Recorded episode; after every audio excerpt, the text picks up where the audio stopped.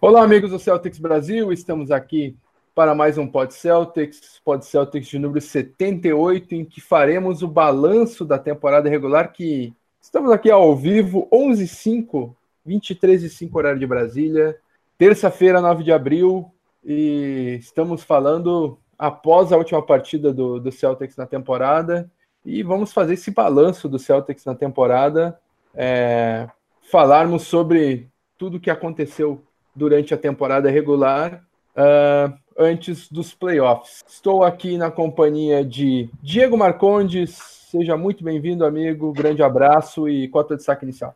Boa noite, Fábio. Boa noite, Gabi. Boa noite, Rômulo. E boa noite aos nossos ouvintes presentes aqui ou no futuro nas nossas plataformas. É, meu destaque inicial vai para Virginia Cavaliers, que no domingo venceu o March Madness, que é o torneio da NCAA. E para quem não sabe, o destaque dessa partida foi DeAndre Hunter, que é top 10 do draft de 2019, cotado para top 10.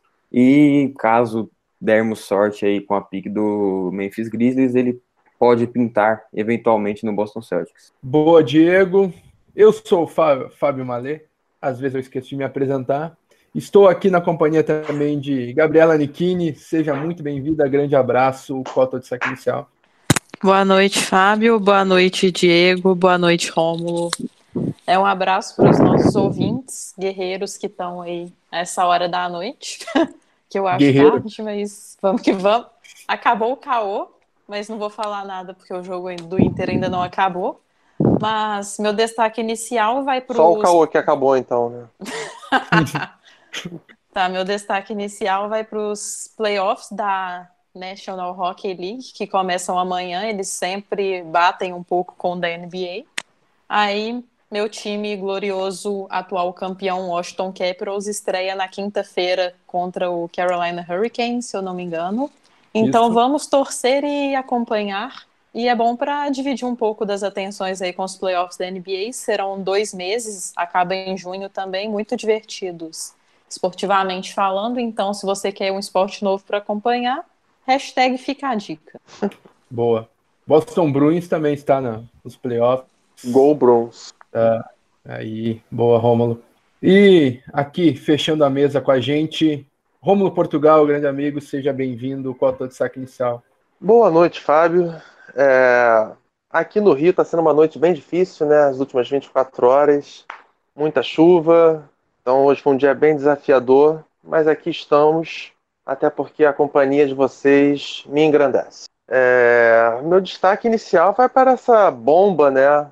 Alô, alô, como diria Nelson Rubens. É, Magic Johnson pediu demissão do cargo de presidente de operações do Lakers, porque, segundo ele, ele não tinha mais a liberdade de twittar. Ele não podia mais elogiar os outros jogadores, não podia ser um embaixador do jogo, e ele disse que ele precisa ser livre. Então, como toda desgraça é pouca para o nosso maior rival, eles agora estão sem playoffs e sem dirigentes. O que será da off-season do nosso arquirrival? Vejamos. Esperamos que seja uma grande desgraça. E o meu destaque inicial vai para Jonathan Gibson, que foi contratado pelo Boston Celtics hoje, era cotado para participar da partida de, é, de mais cedo, acabou não entrando e pode ser dispensado amanhã, então pode ser uma passagem curta e 100 minutos uh, bastante curioso o caso de Jonathan Gibson,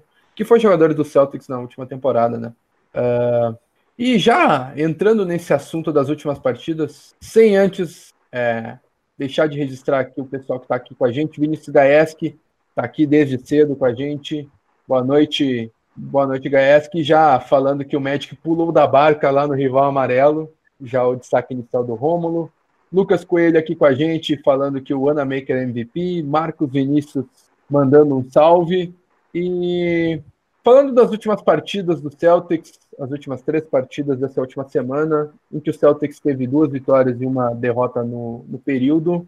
A começar pela partida mais importante do, do, do, deste período citado, em que o Boston Celtics venceu o Indiana Pacers por 117 a 97 naquela que foi é, é, por 20 pontos. uh, naquela partida que foi um, uma prévia do que vem por aí nos playoffs e que foi uma decisão de quem teria o mando de quadra.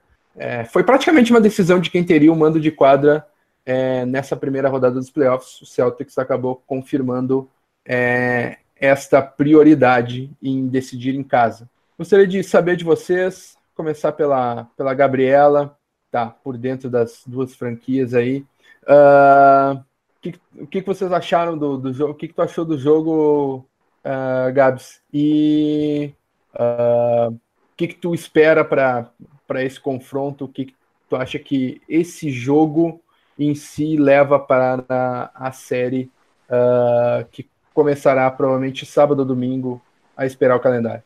É, então, desse jogo, para o Celtics tudo deu certo, para o Pacers tudo deu errado, assim, em poucas palavras. Como destaque do Boston Celtics, o Tatum fez um ótimo jogo, fez 22 pontos, mas o principal deles, assim, do Celtics que encheu os olhos foi o Hayward fazendo, tendo seu 100% de aproveitamento no arremesso de quadra. Ele foi 9 de 9, fez 21 pontos. Hayward, que inclusive é do estado de Indiana, né? Então não deu muitas alegrias ao torcedor do Indiana Pacers no jogo de sexta.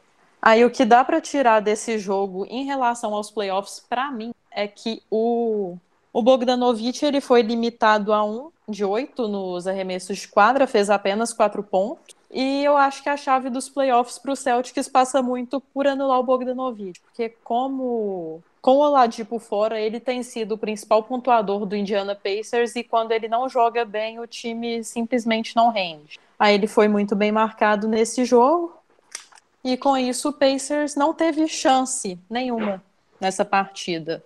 Então acredito que o caminho das pedras aí para o Boston Celtics nessa série de playoffs seria anular o Bogdanovic e manter o Baines, além de manter o Baines e o Horford no quinteto titular para fechar o garrafão. E é isso. É, continuando o que a Gabriela falou, no, no, falando do Indiana Pacers, um dos motivos do, do Pacers ter tomado 20 pontos do Celtics pode ter sido a falta do Darren Collison, o armador titular do Pacers, que sofreu uma lesão e não jogou essa partida. Seu substituto, Corey Joseph, jogou 24 minutos, fez apenas 7 pontos. E o Joseph não tem a qualidade que o Darren Collinson tem de escancarar o pick and roll, que é uma das principais deficiências do Celtics e também o principal, o principal fundamento dado pelo Pacers. Então, um, um, algo fundamental nessa partida para o Pacers ter perdido uma vantagem tão ampla foi a falta do Darren Collison, que por mais que não seja um jogador com uma pontuação tão avantajada, faz muita falta na, na equipe do Pacers. Queria destacar também que o Celtics nessa partida não se tornou tão dependente de Kyrie Irving, que foi apenas o terceiro cestinho da partida, com 17 pontos. Chutou 14 bolas, mas acertou apenas 7. Um bom retrospecto, mas não, não não foi o franchise player na partida, né? É, chutou apenas 14 bolas e isso mostra que o Celtics não é tão dependente do, do Kyrie quando o Hayward, Tatum e demais jogadores se mostram bem na partida. É, eu tenho um pouco a acrescentar, né? Corroboro o que vocês disseram. Lembrando que esse baixo aproveitamento do Bogdanovic não é coincidência. O Smart ficou atrás dele a noite toda. O Smart, inclusive, teve um baixo aproveitamento também, mas numa clássica atuação do nosso camisa 36, é, limitou a principal arma do, do adversário na, na partida. É, para completar, isso também foi um recado do Celtics, né, para o seu agora conhecido rival dos playoffs, definitivamente, né, do que o, o espera na pós-temporada. Então, isso não foi só uma para segurar o mando de quadra, mas também já valeu como um recado que com certeza o Pacers acusou o golpe e a gente pode tirar proveito disso já a partir do próximo sábado. Na sequência da, da, das últimas partidas, o Celtics é, enfrentou o Orlando Magic e acabou saindo derrotado por 116 a 108. Celtics que entrou em quadra é, logo depois da partida do Pacers, que acabou derrotado e confirmou é, confirmou o mando de quadra para o Celtics. Então o Celtics acabou jogando por por nada, na, não tinha nenhuma ambição na partida, enquanto o Magic lutava por. luta ainda, né? Por. É, já segurou no, a vaga. Já segurou a vaga? Perfeito. Então, Com essa vitória. Maravilha. Então lutava por vaga nos playoffs da, da, da NBA durante a partida estava com mais gana de, de vitória. Uh, Celtics acabou tendo é, chance de, de vencer no final. Uh, uh, teve uma reação no último quarto e acabou não conseguindo vencer, mas também saiu de quadra com é, duas notícias ruins, né, que foram as lesões de Tatum e Smart durante o jogo. Queria saber de vocês, uh, Rômulo, uh, o que, que, tu achou da partida? Uh, gostou do final? Não gostou? Tua avaliação sobre o jogo e sobre essas lesões aí. Se alguém gostou do final, é uma pessoa masoquista, né? Vamos começar por aí. É, não tenho que gostar. Foi uma derrota muito frustrante, por muito do que você falou, porque além da derrota em si, mesmo o jogo não valendo nada, nós ainda tivemos as baixas do Tatum e do Smart, dois titulares do time. O Tatum, a princípio, não é nada grave, deve estar pronto já para o começo da pós-temporada, enquanto o nosso cão de guarda é, sofreu uma lesão misteriosa no abdômen, que pouco se falou nas últimas 48 horas, mas que ele deve fazer com que ele perca o começo ou toda a série contra a Indiana, né? Porque dizem que é, o tempo de recuperação é de duas a quatro semanas. É, então eu parabenizo o Stevens por isso também, né, por ter deixado os Martins jogar e os nossos titulares o segundo tempo. Mas o Celtics também mostrou um poder de resiliência, né, buscou o jogo no último quarto. Tinha uma pequena chance de conquistar a terceira posição né, da conferência, se vencesse os dois jogos, mas era uma chance ínfima, nem merece muita atenção. É, chegamos a empatar o jogo em 106 a 106.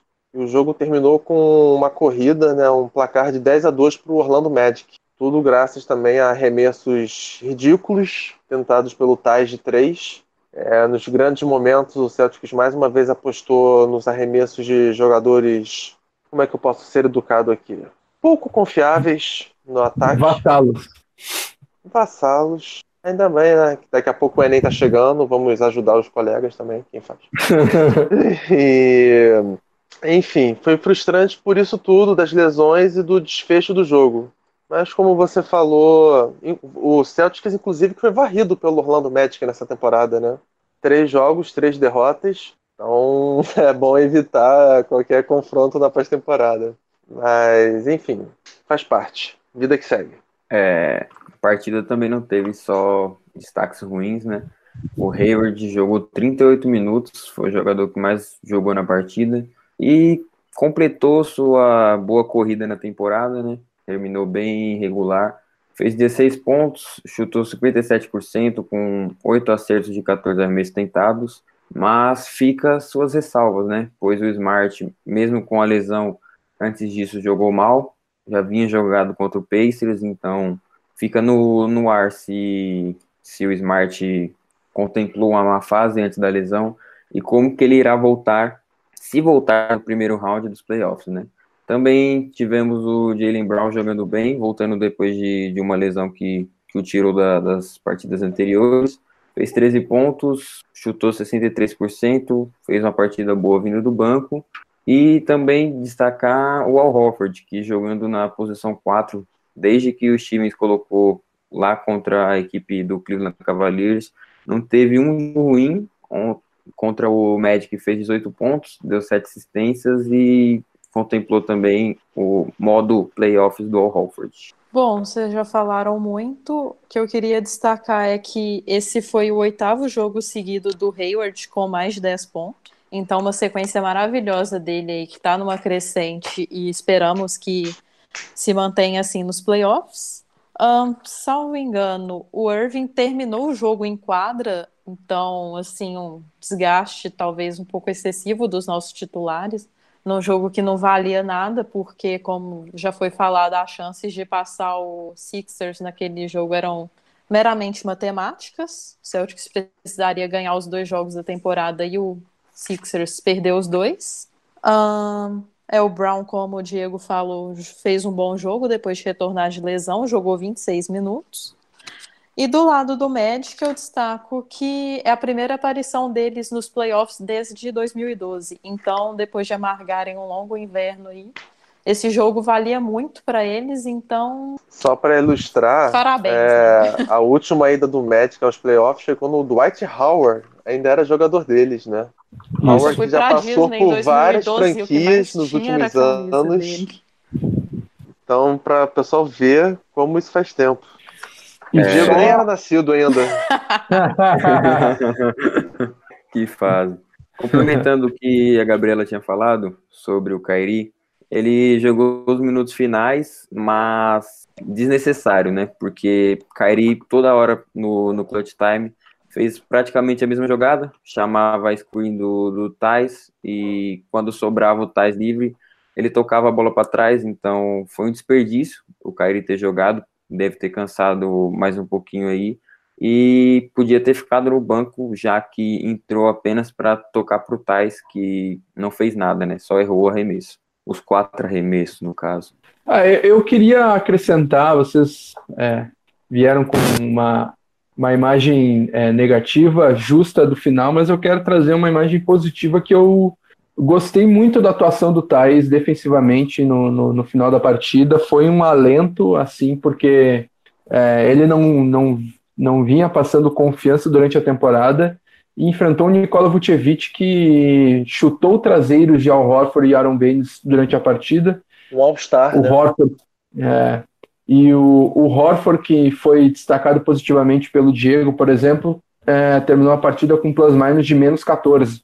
É, e eu gostei do, do- da defesa do Thais, da energia, e até os minutos finais ele estava perfeito nos arremessos de quadra, ele estava 3 de 3. Daí teve essas quatro oportunidades que vocês falaram, errou os quatro arremessos é, em momentos que o Irving estava em quadra e ele poderia ter decidido, né?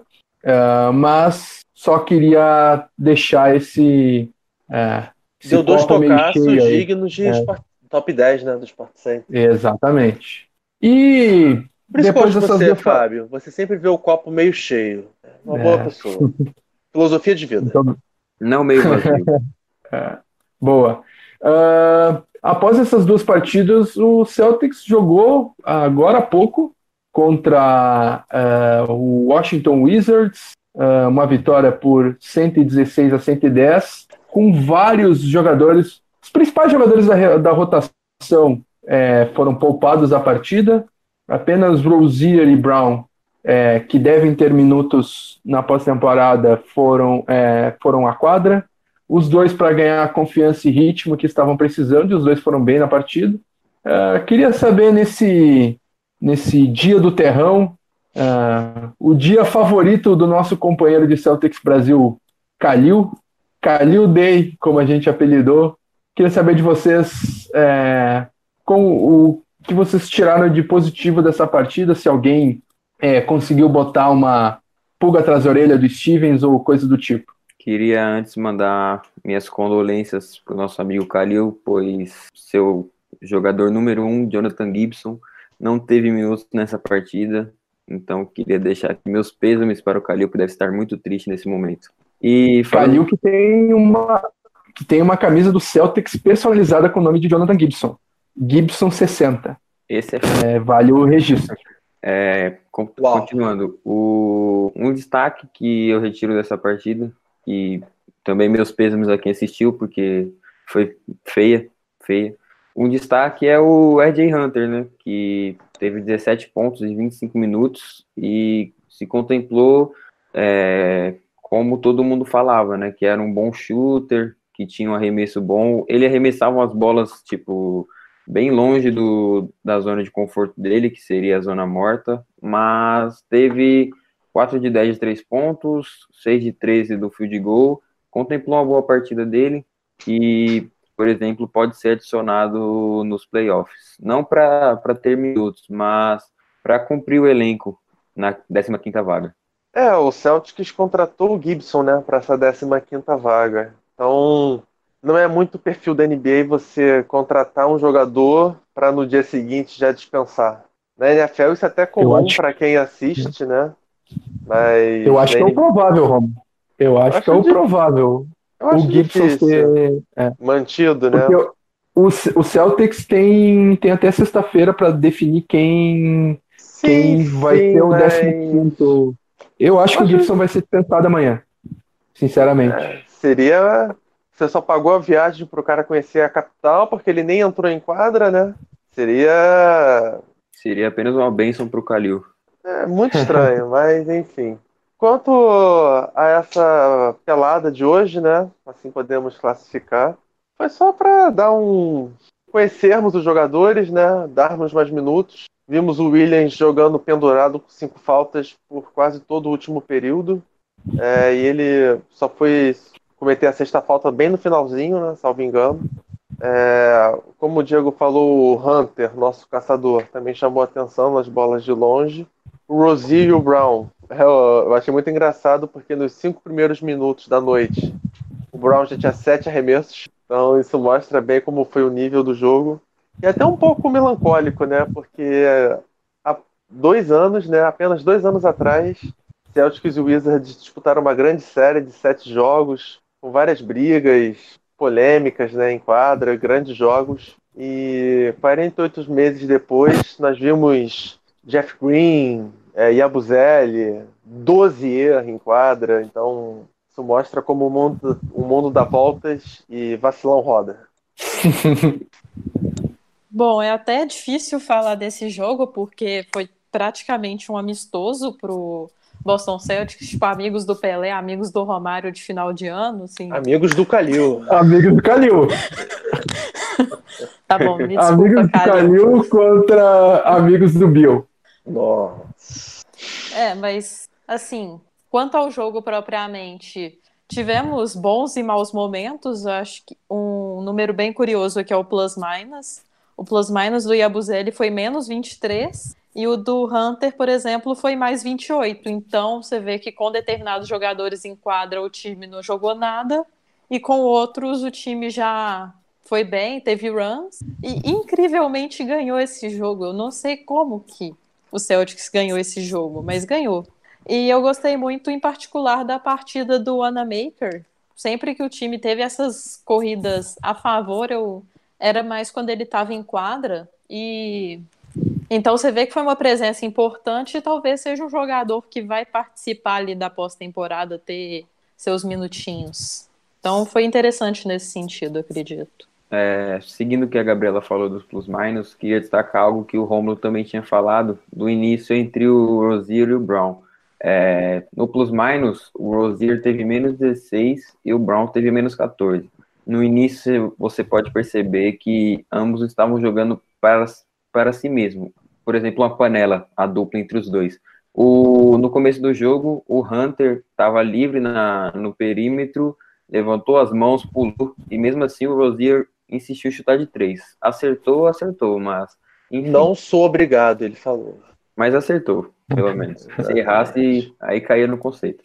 Mas o plus-minus do Wanamaker, que a Gabriela destacou a boa partida dele, foi de mais 17. E do Hunter, mais 28. Então, a, a funda, o fundamental para a virada do Celtics foi a entrada do, desses dois, que jogaram mais coletivamente, já que o Terry Rozier e o Jalen Brown parecem que eram donos do time, entendeu? Então, acho que a gente venceu porque tivemos o terrão em quadra. Só completando, né? O nosso público que acompanha o programa é né, um público muito inteligente, a maioria já acompanha há anos a liga. Mas se tiver alguém novato, né, a gente usa às vezes uns termos como plus minus, né? Alguém pode não saber o que significa. Então, o nosso papel às vezes também é explicar, né, de forma acessível. É mais um, é, em termos básicos é o saldo de pontos, né? De quanto o time sofre e faz com o jogador em quadra. Então isso mostra às vezes o impacto que ele causa a favor ou contra ao time. Rômulo Portugal é informação. Ah, informação. Uh, aqui também com a gente Matheus Lança Silva, Jonathan Monteiro, e queria saber de vocês. Vamos eleger o troféu Que Homem de melhor jogador dessa última semana. Teve um Que Homem? Qual o voto de vocês? Hayward. Gordon Hayward. Boa. É, eu acompanho. Eu, eu estou muito de... calmo hoje, Fábio. Eu estou muito bonzinho, não quero tretar com ninguém. Eu acompanho. eu, vou de Brad Wana... eu vou de Brad Wanamaker. Uh, Jogou o barraqueiro, viu? É o do contra. Uh, O o- foi mais surpresa do que, que homem, na minha opinião. É, para mim ele foi, foi o, o, é, o, o jogador que esteve em quadra nas duas, nas duas vitórias do Celtics e teve boas participações, arremessando bem, dando assistências. Gostei da participação deles no- nas duas partidas, então é o meu voto de que homem, mas está eleito o Gordon Hayward aí como que homem da semana. E o Aproveitando para criar uma Vai lá. dúvida aqui na torcida, Wanamaker ou Shane Larkin? Olha aí. Ah, Eu acho que, pelo que mostrou na última temporada, Shane Larkin ainda, mas Veremos, só Tá. o futuro dirá quem É. foi melhor. Só o futuro dirá quem foi melhor. Tyson Messi. E troféu- o troféu Tianeide de pior jogador da semana. Vocês têm algum candidato? Ah, como eu esperei por Rômulo. esse momento. Eu sei em quem você vai votar. Vai lá. Obrigado. Vou votar nesse branquelo safado. Não, não é o Hayward. É o Brad Stevens. O canalha causou duas lesões em dois Ele titulares do time por simplesmente colocá-los em quadra num jogo que não, vale, não valia absolutamente nada, né? E agora nós podemos ficar alguns jogos ou toda a série sem o nosso cão de guarda, Smart, que colocou o Bogdanovic, que é o principal é, pontuador do Pacers, no bolso na última sexta-feira. Então, Stevens, é, queria poder dizer mais, né? O horário quase permite, né? São é, 25 para meia-noite, mas eu vou manter a linha. Então, você é a tia Neide da semana. Quem vai? Diego. Ah, É, Eu intimidei as pessoas, viu, Fábio? O silêncio É, que ficou. eu né? vou ser do contra, vou contrariar o Romulo, já que ele está calmo hoje. Vou contrariar ele. Na- nas últimas participações que eu tive aqui, elegeu o Brad Stevens, então vou mudar um pouco o disco. É, defensivamente, não tem muito que criticar do Smart, já que anulou, como disse o Romulo, o Bogdanovic, mas o Tianeide vai para o lado ofensivo de Marcos Smart nas duas partidas contra Pacers e Magic, que o alarmador, mesmo com a lesão, teve apenas 12 pontos combinados nas duas partidas e um field goal de 3 de 12. Então, acho que bem difícil, mas é o Tianeide dessa semana para tentar excluir um pouco o Brad Stevens, que já foi citado por mim anteriormente. Gente, nem decidi para quem que vai meu Tianeide aqui. Vocês me perdoem, mas acho que vai pro Rosier, talvez, porque ele está bem é o voto padrão. É o voto É o boi de padrão, piranha, né? É o, como chama o Bode Kelly expiatório, Olynyk Rosier. versão É, 2018, 2019. É. Ele fez, sei lá, ele não tá muito. Essa temporada, como um todo, ele não tá indo muito bem. Como o Diego falou desse último jogo de hoje, em particular, ele jogou muito para si. E parece que ele tá tentando fazer isso. Não sei se é porque ele tá nesse final de contrato e tal, pensando em alguma transferência. Mas está faltando um pouco de coletividade para ele. E só fazer um comentário aqui. O Esporte Clube Internacional venceu a partida de 3 a 2 contra o Palestino, graças a Deus. Então, o Gabriel está mais feliz agora. Boa. Ah, meu voto para desempatar e ah, já era um voto que tinha pensado antes. Vou acompanhar o querido amigo Rômulo Portugal. Também não não gostei do, do, do Brad Stevens é, ter não só é, ter colocado os titulares contra o Orlando Magic, mas é, Hayward jogou é, Hayward jogou 30, e- 38 minutos, é, Irving jogou 35 minutos. É, será que era necessário tudo isso? Então, é, ele poderia ter saído com o Smart machucado, com Irving, com Hayward, poderia ter estragado a, a pós-temporada do Celtics com, com essa atitude. Então, é, eu vou no Brad Stevens como Tianeide desta última semana. E Hoje, hoje marcou o 82º, também conhecido como o último jogo do, do Celtics na temporada regular, então vamos fazer uma pequena retrospectiva da equipe. boa. É, vamos fazer uma retrospectiva é, da equipe nessa temporada regular. Só aqui registrar ah, o comentário do S. Oliveira, falando que o Indiana treme quando vê o manto celta na frente. Olha aí. Pesado, Uau. hein? Trash Talk. Uau. Ah, falando do, do, Lembrando do que numa série, né, um dos, um dos principais momentos da carreira do Pierce foi justamente numa série contra o Pacers, né, em playoffs. Ele chamou, num, igual basquete de rua, seu marcador, e meteu a bola de três na cara dele no estouro do cronômetro. Grande Pierce. boa.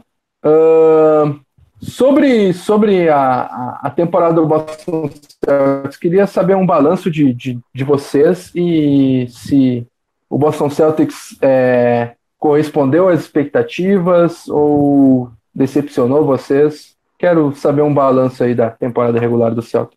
Decepcionou. Mais pelo quesito de expectativa e realidade, né? Pois no começo da temporada a expectativa era de líder do, da leste, né? Dominância total, mas não foi o que aconteceu. Terminamos em quarto, que no final das contas foi uma boa posição, mas comparado ao que era esperado no, antes da- do começo da temporada, já que não sabíamos como iria voltar o Gordon Hayward, acharíamos que Kyrie, Tatum e companhia, até o Rozier voltariam num ritmo bem alto.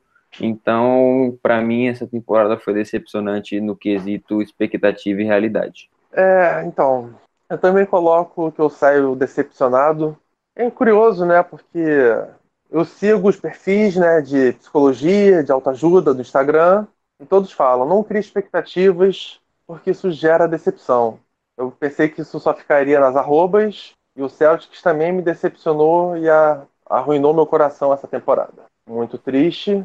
Eu esperava um time com campanha superior à da última temporada, que teve 55 vitórias, salvo engano. Esperava um time que fosse assumir a proeminência do leste, né?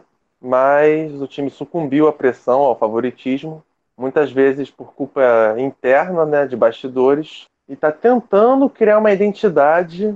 A gente sempre acha que vai, né? Igual aquele carro Opala, movido a álcool, que a gente acha que vai demorar a pegar e uma hora vai.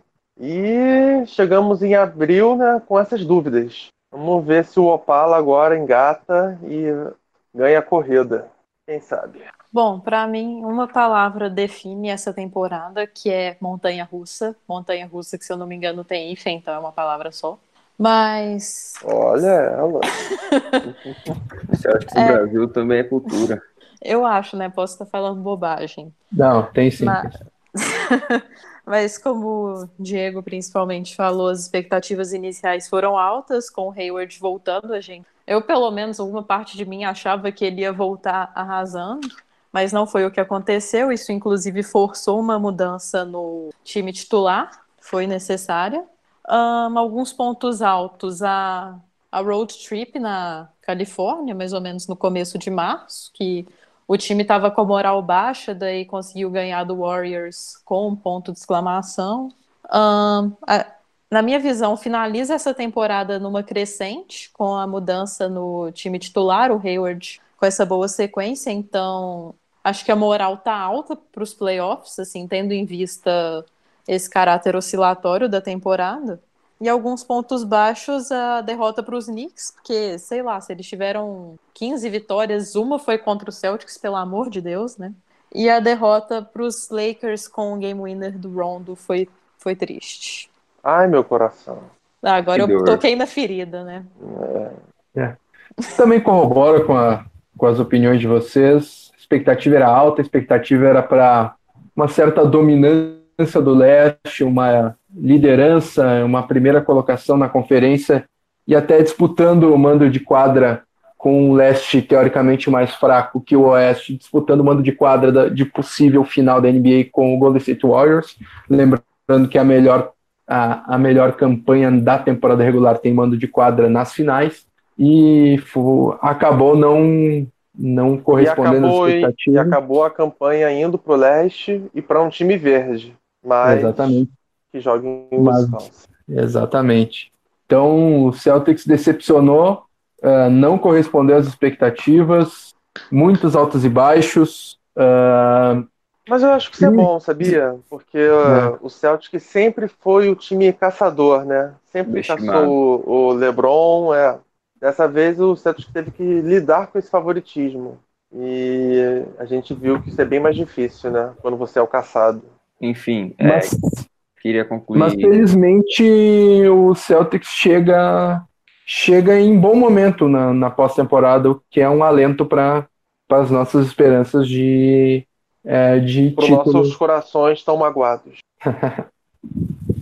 É, queria concluir aqui citando uma das minhas expectativas no começo da temporada. Não me julguem, mas eu achava que o Terry Rozier tinha capacidade de ser o sexto homem da temporada. Eu achei isso e me arrependo eternamente por ter achado isso. E também achei que o Jason Tatum faria uma temporada com mais de 18 pontos de média e também me arrependo de ter dito isso. Então, essa é uma das minhas expectativas que não se concretizaram na temporada. E já que estamos falando de jogadores que decepcionaram, queria saber de vocês qual, qual a principal decepção do Celtics na temporada, ou quais as principais decepções do Celtics na temporada.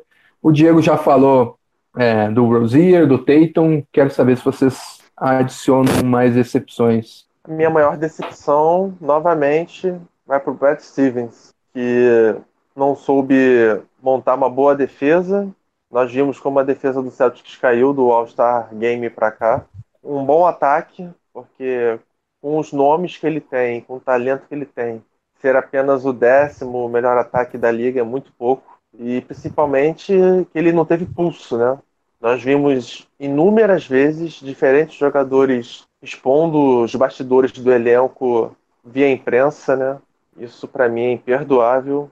Então o Stevens foi mal no ataque, foi mal na defesa e foi mal no controle de egos e de bastidores. Então, para mim, ele é a maior decepção da temporada. Concordo com o Romulo. Além do, do, do Stevens não ter conseguido se manter firme em quadra, o vestiário foi um dos problemas do Celtics na temporada. Isso tem o, o fator do Stevens não ter tido o pulso firme. Então, concordo com o Romulo. É, eu vou fechar aí a sabatina ao. Sabatina não, né? Tipo, escrutinar o Brad Stevens nessas todas nessas questões, todas essas questões já foram faladas e também a questão de gerir os minutos que os jogadores passariam em quadra. Muitas vezes a gente, assim, o time nessa situação e o Kyrie no banco, sendo que poderia ter em quadra decidindo o jogo. Então, acho que ele dava minutos de menos para os titulares às vezes. Isso incomoda um pouco. É, essas decisões do Brad Stevens. É, Alguma não moto acelerou sabe- aí, hein? Louco. É, olha aí. é, Ah, o Tureto tá nervoso aí.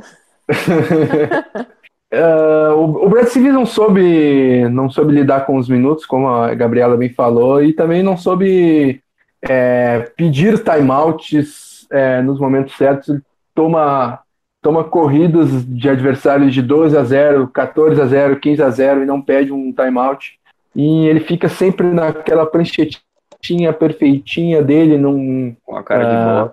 mesmo que o jogador venha, mesmo que um jogador venha bem do banco, ele não, não mantinha ele, esfri- esfriou o jogador hot. demais no banco.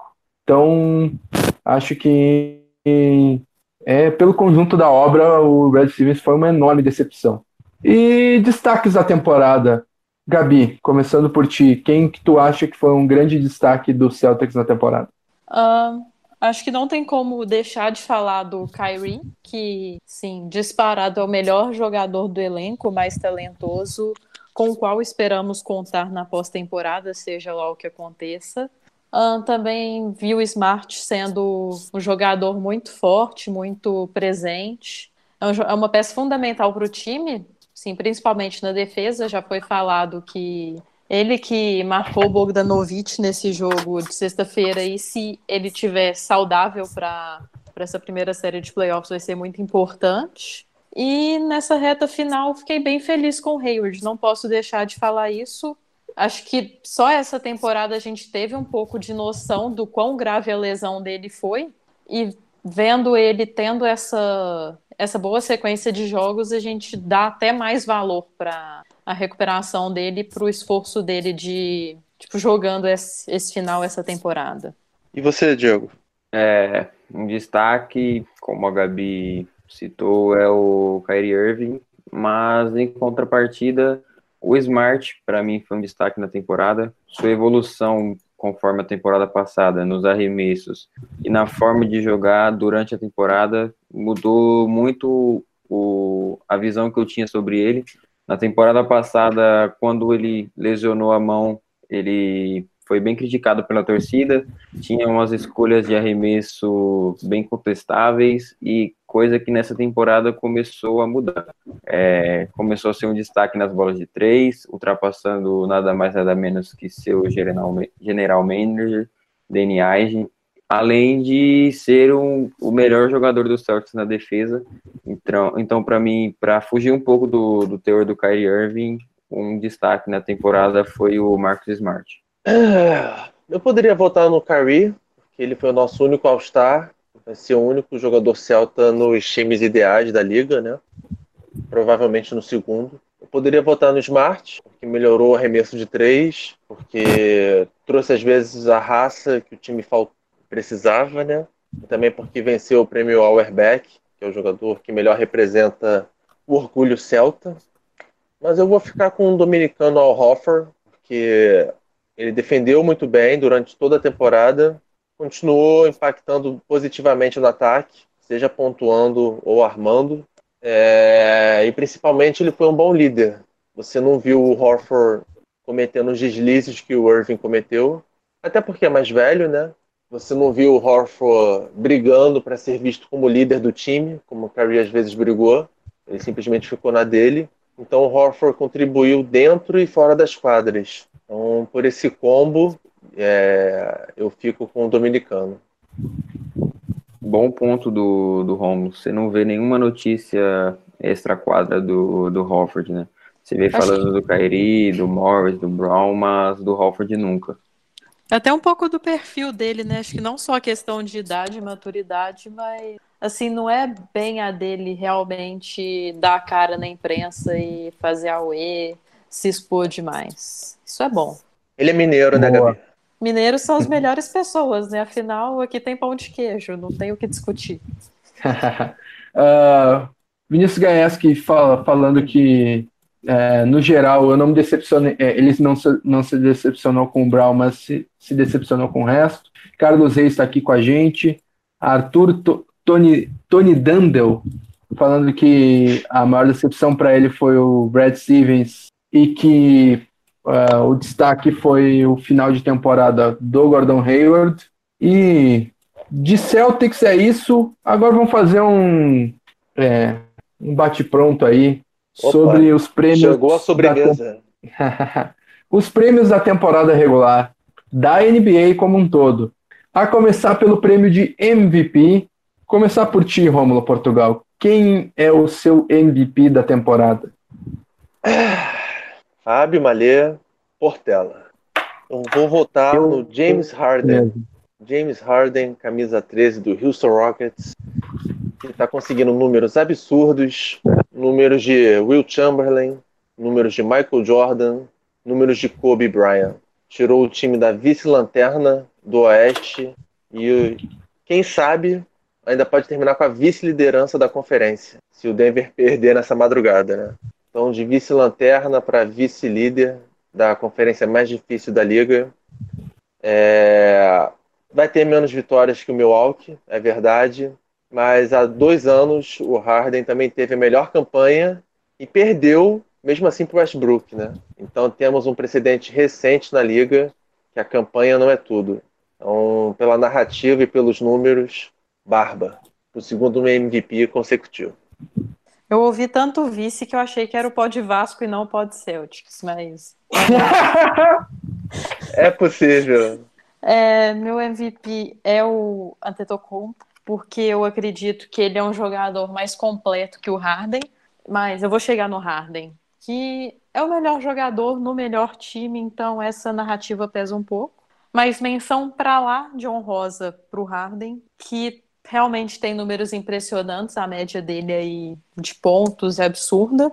E se não, se não ganhar o Harden, vai ser provavelmente um dos melhores jogadores da história, assim, uma das maiores temporadas a não ser premiada com o MVP. Então, se ele não ganhar, tipo, azar o dele, digamos assim, de ter feito essa temporada absurda no mesmo ano que o Antetokounmpo. É, eu fico com o Romulo nessa, também vou de Harden MVP.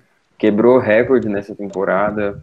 É, o pessoal fala que chuta pra caramba, por isso tem a média que tem, mas 44% de field goal para 36 pontos de média é algo bom.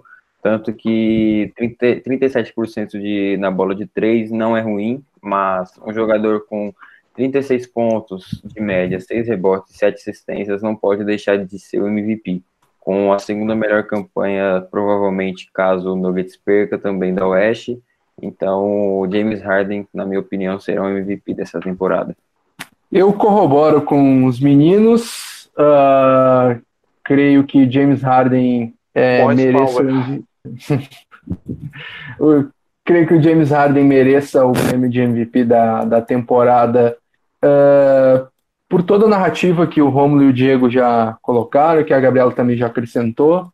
Uh, mas eu queria algo que me chamou bastante atenção e que é uma discussão para outro programa, mas que é, eu vou, vou colocar aqui como um dos motivos pelos quais eu da, daria esse prêmio de MVP para o James Harden.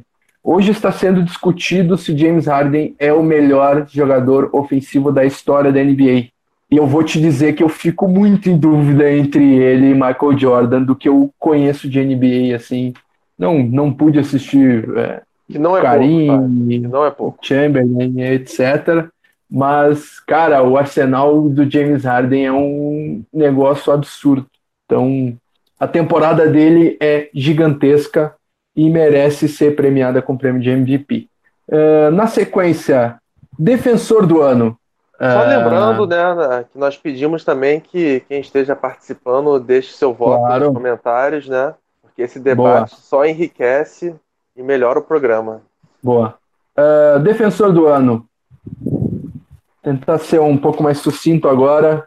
Quem, quem vocês acham que merece o prêmio de melhor defensor da temporada? É, Gabi. É, eu acho que vai pro Gobert, Gobert, sei lá, Gobert, né? Ele é francês.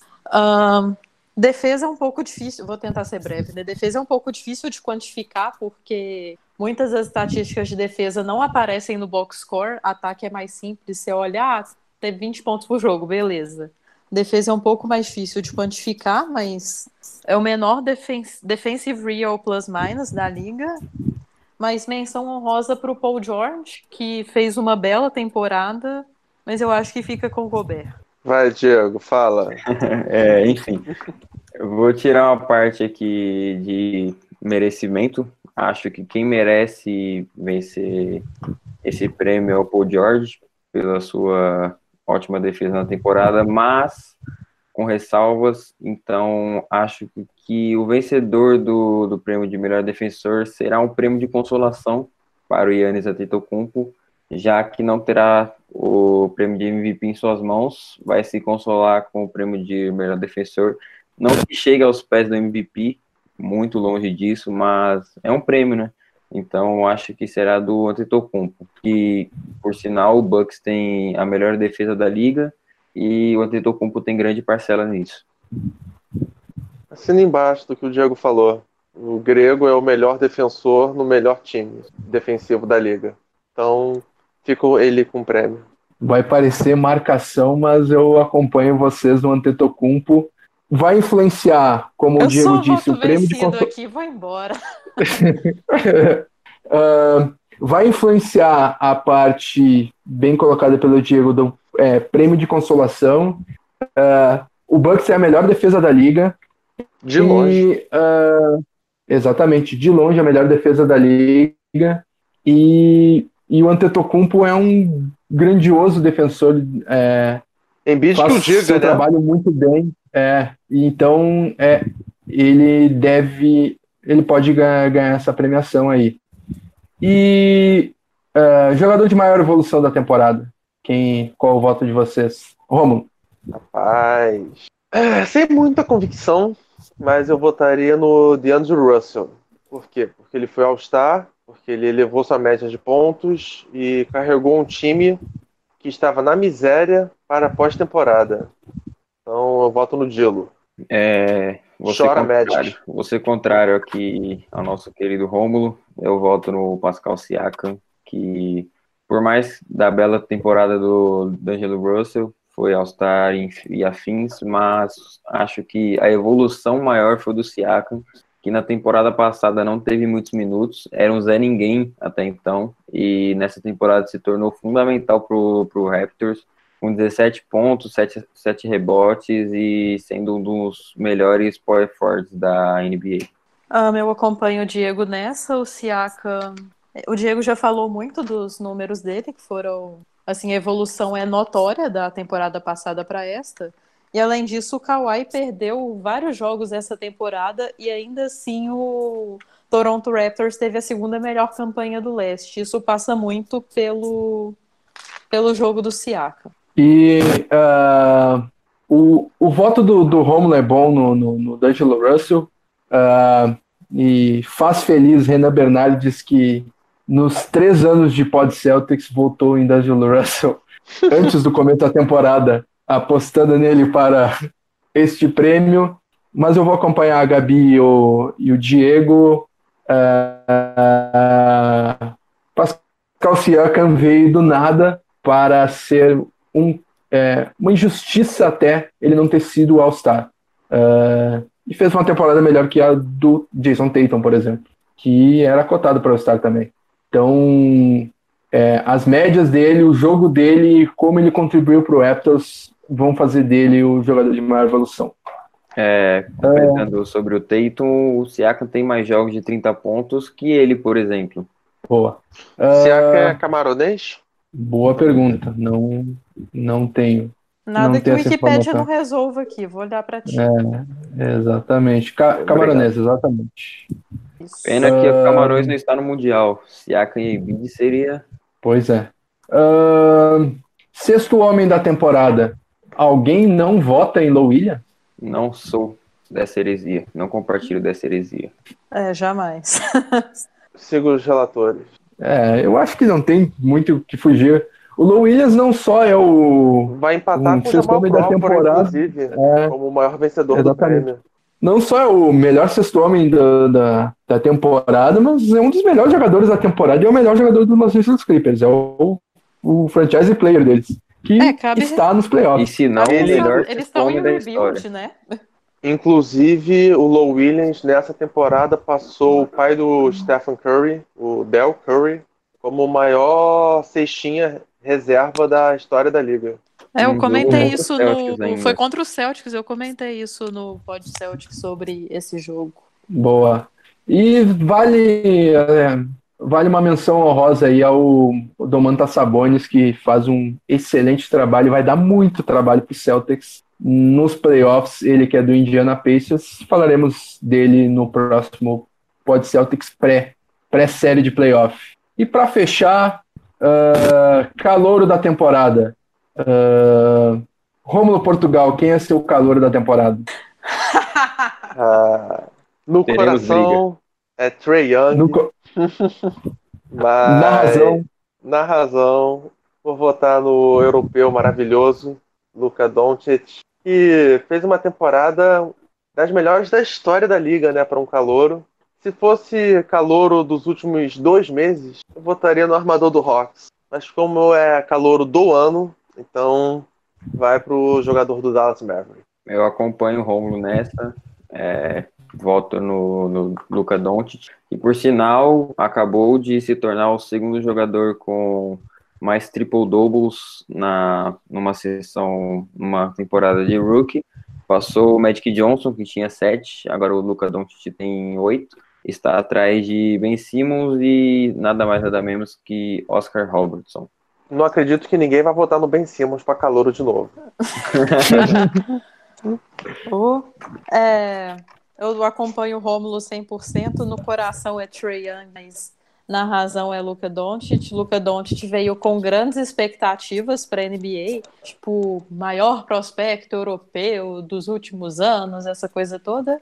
E ele correspondeu. Então não tem muito o que falar mesmo. Ele está fazendo uma temporada fantástica e não tem como o prêmio fugir dele, apesar dessa bom, apesar desse bom final de temporada do Trey Young, mas não vai ser o bastante para tirar o prêmio de calor do ano do Green. Uma pena que esse programa não, não tem vídeo, porque o sorriso que eu abri com esse comentário do Rolo, impagável. uh, Treinador do ano, nós vamos falar? Iremos. Uh, calor do ano também concordo com vocês. Não tem como fugir de Luka Doncic. E vale, sim, uma grande menção ao, à grande temporada que teve o Triang, em especial na segunda metade da temporada. Uh, mas o, o, prêmio não tem como, como fugir do, do, do jogador lituano. Não, lituano não, esloveno. Uh, e agora, é, técnico da temporada. Queria saber de vocês. Eu não abri nenhum voto, né? Eu vou abrir esse. Ah, vou abrir o fácil, no, um, um fácil. Para mim, o técnico da temporada é Mike Budenholzer, que é, elevou o nível do, do Milwaukee Bucks à melhor campanha da NBA. Então, sem muitas delongas, Mike Budenholzer, técnico da temporada. É, ser barbado é igual o Williams, sexto homem, né? Não tem muito o que discutir mesmo. Fez um excelente trabalho, é o melhor time e é isso aí. Sendo curto e direto, concordo com o Fábio. Quinto ano dele como treinador da liga, né? Vai para o seu segundo prêmio. Impressionante. É, e menção honrosa para o nosso ex-treinador Doc Rivers, né? Que Boa. perdeu o Tobias Harris, que era o seu principal jogador, e está levando o Clippers a uma campanha de quase 50 vitórias. Quem diria? Grande Doc. Menção honrosa também ao técnico do Nuggets, Michael Maloney, fez também uma boa campanha com o Denver Nuggets. Perfeito. Algum jogador do Celtics que mereça menção aí, que possa ser bem votado em algum dos prêmios ou a temporada não foi não foi das melhores para o Celtão? Apenas o Kyrie, que vai ficar no provavelmente no terceiro ou no segundo all-time da, da NBA. Apenas isso. Eu acho que o Curry consegue terminar no top 10 para MVP também. Mas. Ah, e acredito no Marcos Smart para primeiro time defensivo da liga também. Tinha esquecido dessa, boa. É, eu acho que não foge muito disso, não. O Celtics não foi um. Como a gente acabou de falar, foi um time que decepcionou muito em relação às expectativas e acredito que não tenha nenhum valor individual que seja assim top 3 da liga, a não ser o Smart na defesa, talvez. Boa. Então é isso, pessoal. Muito obrigado pelas participações. Vamos ver no, no bate-papo aqui, dar uma, uma apanhada geral. Vinícius Gaeski corrobora com o MVP do Harden. Uh, o Arthur Tony Dandel também não gosta muito do Harden, mas vai ser ele o MVP. Defensor do ano, Paulo Vitor Cunha e Arthur Tony Dandel foram de Paul George. Gaeski também foi de Paul George. Ah, Paul, Paul George está bem popular aí. Uh, Vinicius Gaeski foi de Siakam para a maior evolução, assim como Arthur Tony Dandel e como Paulo Vitor Cunha. Uh, João Vitor Lima aqui com a gente também, dizendo que é, o MVP o Stephen Curry e Antetokounmpo como melhor defensor, Low Williams unanimidade para, para o pessoal aqui, Don, Don Teach como Roy, e temos votos também para o Doc Rivers como head coach da temporada do Arthur Tony Dandel. É isso aí, pessoal. Muito obrigado pelas participações de vocês, quem participou com a gente ao vivo aqui no Facebook. Muito obrigado, Gabriela, Rômulo, Diego. Um abração aos três. Muito obrigado pela participação de vocês. E esse programa vai estar amanhã nas principais plataformas de podcast, Spotify, Apple Podcasts, TuneIn e uh, SoundCloud e todas essas plataformas. Visitem o celticsbrasil.com.br. Lá nós temos informações, textos. Inclusive, o site está com uma nova enquete também. Podem deixar seu voto Boa. lá.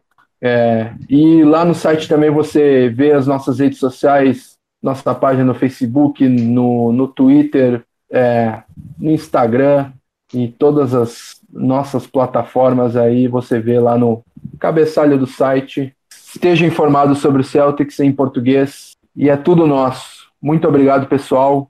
Gabriela, Rômulo, Diego, um grande abraço e é isso. Tchau, tchau. Abraço, boa noite. Boa noite, galera. Até a próxima.